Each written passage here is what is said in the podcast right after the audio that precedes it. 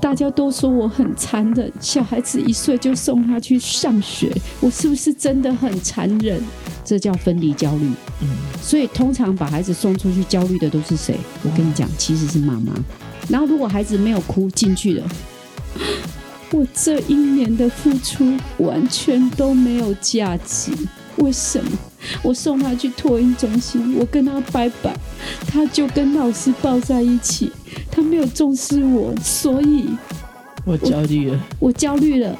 对，嗨嗨，各位好朋友，大家好，M 姐又来喽。祖母好哟。今天真的我祖母无误，因为我要讲我的专业。好，你不能这么敷衍我，你怎么可以说好？你要说你的专业这么多，今天要讲哪一块？你为什么这么不会聊天呀？我就是不会聊天，才会显得你们多会聊天。你有听啊，公武对照组哦。我以为你要说我就是不会聊天才来录 podcast，我想说这样有点违和。你在讲什么？是不是？就是我不会聊天，才会显得你多有有趣、生动啊。我不跟你计较了，今天要讲我的专业。你知道大家现在都在讲少子化、少子化、少子化，对不对？所以每个人只要听到幼教的人，第一句话就是说：“你那想要去读幼教？啊，今嘛不是少子化，啊，你不是无套路吗？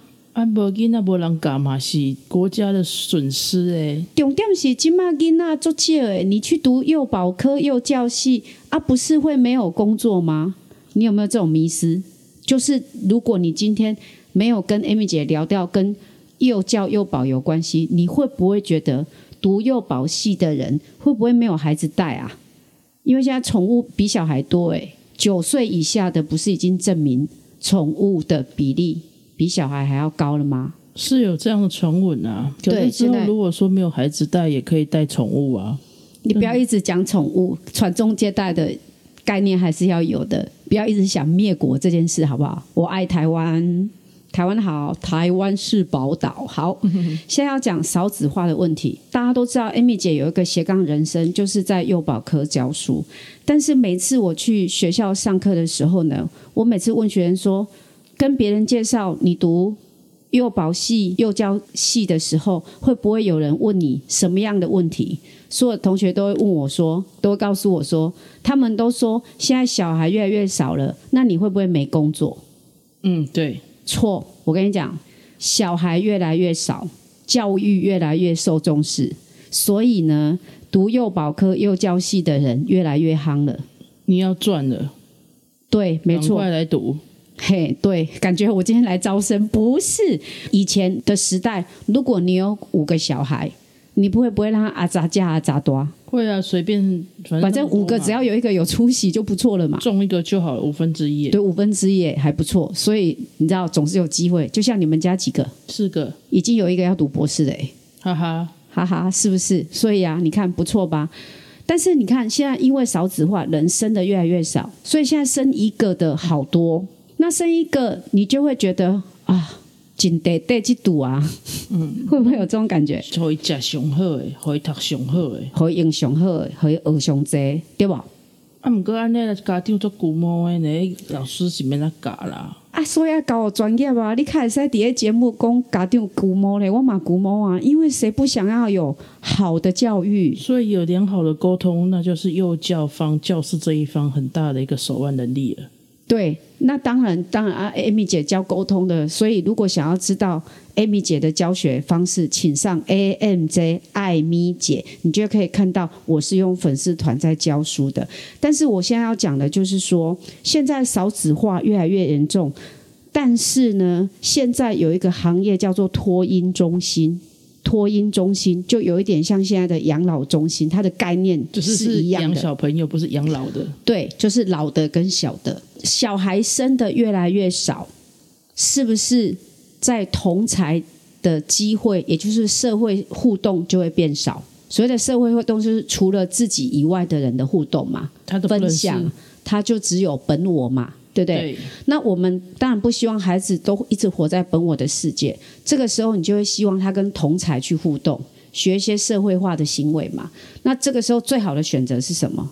托婴中心。嗯，小社会，小社会对，所以现在的托婴中心逆势成长，哎，通通都排不到名额。虽然广设公托，它还是排不到名额。为什么？大家都觉得小孩真的就是要去学习嘛。然后以前是骗囡啊，你有听到以前说，哎，囡啊，你骗你骗囡仔姐，我来买菜，我来冲啊，对吧？起码伫托婴中心的无咧骗囡啊，还叫做教囡啊。嗯，为什么？教养，因为他们是专业的幼教系出身的，他们从零岁的发展到零到六个月的发展，好，六到一岁的发展，一岁到一岁半的发展，一岁半到两岁的发展，到衔接三岁的小班的幼稚园，它就会有一个系统跟发展潜能的课程表在跑，也就是说，保育跟教育同时进行。那这样对妈妈来讲，只想生一个，这确实是一个很不错的选择。这个是托婴中心。那第二种就是我找保姆，我找保姆，那保姆就是在保姆的家中嘛。那 Amy 姐以前是连锁托婴中心的负责人，我必须要说，保姆在自己的家中。诶，我想问一下，我们今天的王导小英导演，如果你是一个保姆，你会不会在你们家到处装上摄影机？可能会，因为觉得小朋友可能所处的环境，如果又有外人进来的时候，我可以远端监控他们在干嘛。但是重点是你是保姆嘞，所谓保姆是家庭保姆哎，你在你家哎，哎，我在我带家，带小孩，你应该不会装摄影机吧？你干嘛监视自己？我干嘛监视自己？应该不会吧？在自己在家里，是我的业者。如果你是业者父母他可能说他想知道他孩子怎样。对，但是你做的一定不会比托婴中心完善嘛？为什么？托婴中心它必须要有一个 SOP 嘛，比方说，哎，我要做这个动作的时候，我要洗手，下一个动作；然后我做这个动作的时候，我要我要开始清场地，第二个动作；然后接下来我要上课的时候，第三个动作。但是如果你是家庭保姆的话，我不是说家庭保姆不好，家庭保姆的整个作息是保姆自己一个人决定，跟他一对一的。但是如果在托婴中心，就像小孩子上学一样，几点到几点吃东西，几点到几点睡觉，几点到几点团体活动，所以它就是一个小型社会化的一个环境嘛。所以这就是托婴中心嘛。那再来就是爷爷奶奶带，大概就是有三种嘛。现在目前都是有这三种嘛。对，对，那我觉得必须要让很多年轻人知道这些东西。那现在我觉得我们在托婴中心里面呢，会看到很多教养方式慢慢在改变了。十五年前呢，托婴中心很不能被接受哦，比较穷的，收入比较少的，家庭收入比较没有那么多的，我们就送托婴中心。但现在真的大颠倒诶，这十五年来大转变，它变成托婴中心逆势成长，然后很简单，因为现在的年轻的父母亲、爷爷奶奶也越来越年轻，他们也不喜欢带小孩了，所以他们会觉得你可不可以不要把资源系统都放在我们身上？你可不可以让他去上学呀、对，就是爸妈已经退休了，他也没有职责要带你的孙子。对，这个时候我要讲就是你不能不知道的教养方式，渐渐正在改变中。所以希望让很多听我们 podcast 的人可以知道说，你如果你有生小孩的打算，或是你有结婚的打算，或是你现在正在买房子，可能未来要先准备有一个小宝宝的房间的话，那你不能不知道的教养方式。有这么多选择，好，就是家庭保姆，就是每天把孩子送到保姆家，然后放学把他接回来。那另外一种就是提早让他社会化，从刚出生满月就把他送到所谓的托婴中心，然后里面会有课程，然后有学习，然后嗯就是等于是安亲班的前身版呢啊。安亲班要写作业，托婴中心不用写作业。呃，安亲班的前身版，他一样也要教他一些事情，嗯，应该是这样说哈。啊。你有听过以前有人讲说三岁定终身？你有没有常听到这件事？三岁定终身，不知道什么意思。他有以前有一本书叫《三岁定终身》，然后大家都被这一句话恐吓住了，好恐怖！三岁就可以定终身，所以三岁生活自理没有教好，他这一生就 Q 杠啊？不是不是，是零到三岁的大脑的神经正在发展中，所以零到三岁，如果你给他多一点的刺激，多一点的刺激，所谓的刺激就是启蒙啊、活动啊、游戏啊。好，各种启蒙的一些有趣的好玩的东西，多给他刺激的话，他大脑的神经发展更活跃一点。所以，如果你在三岁之前给他足够的刺激的话，最好的状况在神经学里面，他的神经学的发展有时候可以发展到大脑最高、最高、最高，这是日本的脑科学的研究，可以到百分之七十。这就是为什么托婴中心会逆势成长的原因。嗯，那我想要跟学习黄金期，对，就是学习黄金期。如果你让学习黄金期在配音啊，或者在睡觉，或是起床跟他拉拉拉拉拉拉拉啊，拉完之后啊，他怎么不睡啊？赶快去睡觉哦，破掉做生诶，哦，手做生诶。吼、我记得这阿妈哦，手袂给他管，我六十岁啊，他在妈妈手有没有？这样就有点可惜。就那个时候，就是他发展的黄金期啊。那这个时候，如果让他去学校有一点学习的话，是不错的选择啦，是不错的选择。很多保姆也都很细心，也都照顾得很好，但他就是一对一，一对一。那一对一，你有听说啊？这个囡仔做惊生婚呢？你有听过这句话吧？老一辈都说生婚，生婚其实中文就叫怕生嘛，因为他接触的环境里面就保姆妈妈跟他，对，对，那就是他接触的那个社会化的环境，好像就比较没有那么强烈。那没有那么强烈的话，你就会发现这个孩子比较怕生，所以是他没有办法跟陌生人比较容易恐惧。恐惧。嗯对，就是比较少嘛。好，所以才会有人说啊，比较会认人，有没有？什么时候的小孩最会认人吗？开始在认人，最喜欢跟你这种素人小白聊这种教育了。你觉得孩子多大开始认人？觉得可能开始很认真哦说话的时候，那大概几个月？我也不知道哎，什么时候会说话，我也不晓得。好，那我跟直接揭晓好了。视力也没有办法看很远，不是吗？嗯，刚出生零到四岁的时候，确实没有办法看很远，然后他们对黑白的颜色比较刺激，或是声音比较的刺激，比较感受比较强烈。嗯，声音跟黑白，所以就说灯光，然后黑白比较刺激，然后声音，所以你会发现小朋友刚出生或是在胎教的时候，他们都会建议他多让他听音乐。嗯，然后白天的灯光跟晚上的电光一定要不一样，然后洗澡一定要白天，然后白天一定要那个时间给他做婴儿按摩，因为婴儿按摩对孩子来讲就是跑五千，你知道吗？在给他按摩的时候就在运动，在按摩的时候在跟他推专业的婴儿按摩，其实 YouTube 都可以看到那些影片。哦，就生出来的婴儿按摩。对，婴儿按摩对孩子来讲就是在运动。OK，所以其实白一动啊，脚动一动这对。所以白天洗澡在按摩的时候，其实就是在运动。如果孩子常常有喝夜奶的状态的话，那就会建议大家白天洗澡，然后白天让他运动。给他弄弄到互他忝的，吼暗时会再好好困。嗯，安尼讲是较无负责任啦，啊，毋过嘛是事实啦。简单讲就是讲吼，你这吼，我讲你这就是吼欠揍，就是喜欢讲那种 不负责任的话。站在教育的概念来看，我们应该要说，让他比较早认知到白天跟黑夜的不同。白天不懂黑黑夜的黑。白同不白天不懂夜的黑啦。对啊，啊，本来就是白天要勤奋工作嘛，晚上好好睡嘛。啊，你底下晚上当夜行神童，我怎么要困啊？对啊啊，所以这个时候我要讲第二个专业喽。第二个专业就是说，什么时候会认人？对我刚刚讲认人，对运从运动到认人，其实小朋友最会认人的时间是七到八个月，因为他看得越清楚，他开始会认人了，然后认人身上的味道。哦，七到八个月。对，现在鼓励生育嘛，所以都会给你育婴假，然后很多人就会觉得啊，我要当个伟大的母亲。你要亲喂他。所以我要亲喂。我不反对亲喂哦，但是我要讲的是，刚出生的时候他，也不会认你。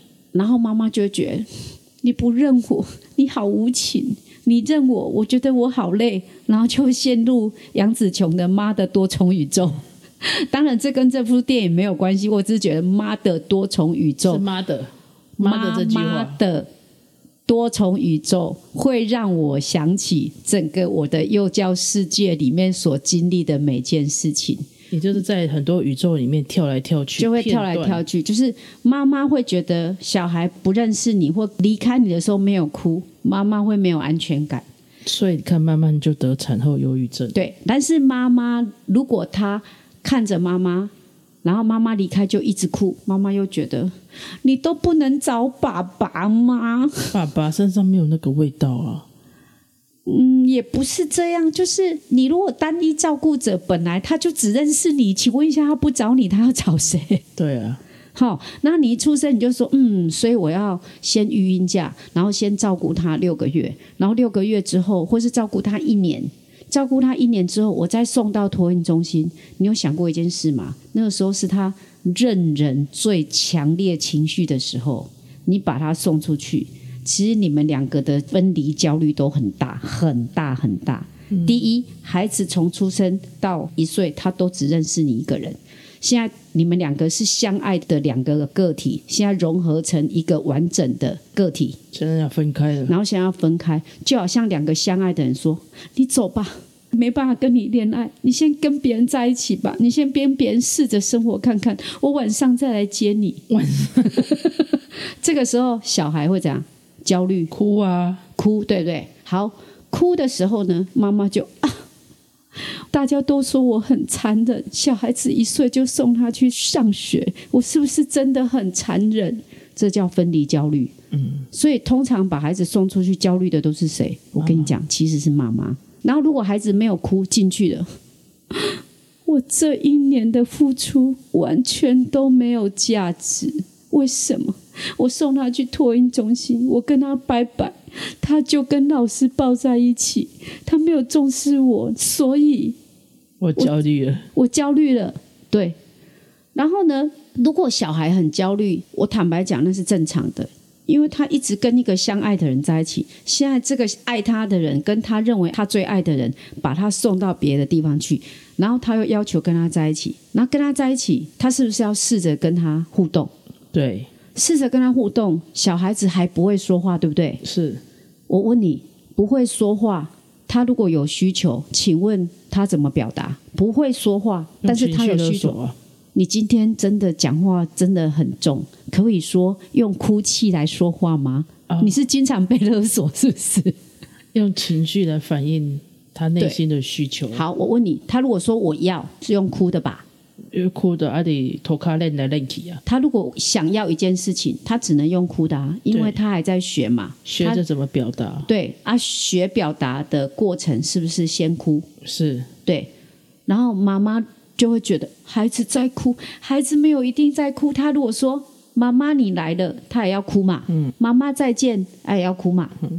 老会这一师招而已我肚子，饿，哎要哭嘛。他就会这一招而已。他只会这一招你。要教他使用别招啊。你今 你今天是不是录太晚了？一直杀气腾腾。就是哭不是坏事，小孩子如果都不哭，才是恐怖的事情才发生，你知道吗？小孩子都没有哭，没有情绪的表达，那表示他对环境的敏感度不高、欸，他心底波涛汹涌都没有表现出来。所以真的站在医学的概念来讲，会哭的小孩才正常、欸，嗯，你看哦，一个小孩如果对一个环境的感知能力很强烈的话，证明他怎么样？敏感，对不对？对，敏感的小孩子会不会比较聪明？因为他感受到环境的变化对，立即感受。所以，当你的孩子到新的一个环境会哭的时候，恭喜你，你养到一个健康的小孩。这么正面的事情，请问妈妈在焦虑什么？请问阿嬷在气什么？那如果说一个小孩到一个新的环境，很哈哈哈的跟大家做朋友、哎，哈哈，跟他做朋友也是表示他对环境是喜悦的啊。嗯，我是说，坐在那边都没反应的才恐怖吧？哦，也就是说，人家说哭笑不得 no，哭笑都好，就表示他对这个环境的改变他是有感知的。对，所以今天要跟大家讲的就是说，第一，少子化的时代来临，教养方式慢慢在改变。好，大家不用担心孩子的本我，因为他可以提早让他社会化。第二点，孩子的哭泣不一定是坏事，他可能是好事。为什么？因为他对感知能力比较强烈，比较强烈。对，然后第三，分离焦虑，请不要把它污名化，因为分离本来就应该有焦虑。对啊，像你刚刚讲是幼儿行为，那其实人类行为也是一样。对我经常在上课的时候跟大家讲一件事情哦，我现在的年纪，我现在的年纪，祖母的年纪，好，以祖母的年纪，假设我今天又到一个公司去上班，我上班的第一天，你猜以我现在祖母的年纪去上班，会不会紧张啊？会啊，会，会紧张，那是不是一种焦虑？对，好，这时候我进去的时候呢，人生三不变嘛，大变小变，大小变嘛，所以到了时候，我除了进去工作以外，我第二件事情，我一定要知道厕所在哪里吧。对，好，那我隔壁坐了一个人，我就说：“哎，你好，我是今天报道的新的工作人员，请问厕所在哪里？”如果这个人跟我说：“哎，我带你去。”这个时候我心里就会不会安定一半？是我隔壁的邻居说：“哎，你好，我是新来的那个那个同事啊，请问厕所在哪里？”他就斜眼看了我一下，那边不是有写吗？你不会自己看哦？那 这样我会不会焦虑？更焦虑了。很焦虑吧？所以零到九十岁焦虑都一样，嗯，人都有焦虑，没有焦虑才是不正常的。但是我现在身为一个曾经在幼教混过十五年的人，我必须要跟大家讲，很多人会把成人教育跟幼教的教育分开。我告诉你，零到九十岁都一样，谁都会焦虑。焦虑有很多表达方式，会讲话的人就说他为什么要这样对我？你一样也是敏有敏感啊。小的不会讲话的人，我就不想来这边。你为什么叫我来这边？我就用哭泣嘛。是啊，对啊，不是每个人都这样。好，人家就说小孩要让他快乐的学习，快乐的成长。不是谁不喜欢快乐？来，我问你，如果叫你做好，你心情比较不好，还是让你飘啊飘？耶，好好玩哦，好好玩哦，好好玩哦。一定给你规矩，你比较有压力嘛。对啊。然后我们开始给他规矩的时候，妈妈就会说：“你为什么要给他压力？我每天送他来上课的时候，他好像都不开心啊，因为他现在正在学规矩啊。”嗯，那如果他没有学规矩，他也很难去融入社会啊。对啊，啊，所以每次人家都说你要让他快乐的学习，不要给他有压力。基本上教育本来就是有一点点制约嘛。嗯，在制约的过程中，就有一些行为要被打破嘛。那这个打破的过程里面，制约打破再形成，就是我之前曾经讲过，建立认知就是要一个过程嘛。建立认知之后，养成习惯也要一个过程嘛。养成习惯之后，这个好习惯继续延续下去，那是不是要有一些体验？我们现在录 podcast 的第一集，好紧张哦，讲话都结巴。嗯，然后第二集声音会飘来飘去，因为永远对不到麦克风。第三集现在我们有需要雷稿吗？没有，不就是分享人生的几件事吗？人生的经验啊，所以我们是不是第一，你就会跟我说啊，这个麦要怎么摆？哦，好好好紧张啊，我这样没有对到，然后说我觉得我声音很清楚，那是因为我有帮你推推推。推什么？推大声哦！好，感觉明明我就是祖母，然后看到你，我跟龟孙子一样，超怕你的。然后现在呢，我已经知道推推推是什么，就说推什么啦，因为我熟悉了。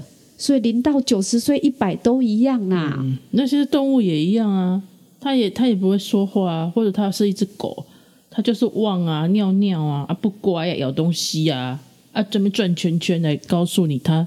需求现在的现在他的他的需求怎样是什么嘛？对对对，所以如果你了解这些事情的话，那你我们讲要恋爱好了。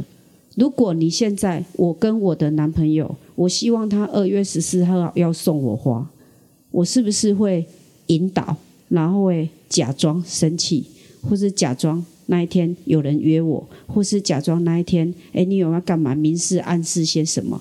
可是那一天如果真的没有送的话，就真的会霸大暴怒。那就是因为我用生气来表达我的需求嘛，对不对啊？因为我会讲话，我就说你凭什么这样子对待我啊？那个不会说话就 不要来上学啊！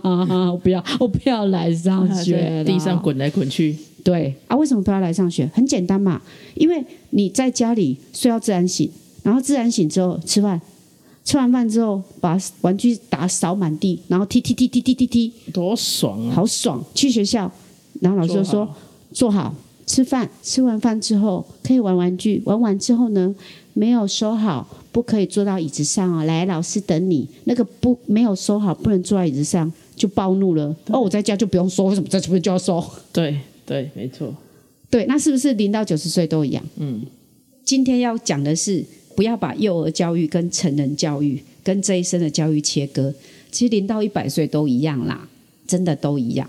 大家细细的去体会看看。我今天想跟大家讲的是，细细的去体会看看。好，那今天为什么要讲这一集？我要讲的是说，很多人会把自己用我已经是妈妈了，用金箍咒把自己框住。那我现在是要让大家解脱，不要再有紧箍咒了。但是你怎么可以我在讲话的时候在打哈欠呢？我真要请大家给我留五星好评，分享给好友，让艾米姐，让艾米姐跟大家做朋友，让艾米姐有更多的朋友。你一直给我打哈欠，还坐在我的对面，那就拜拜了，我生气了，拜拜。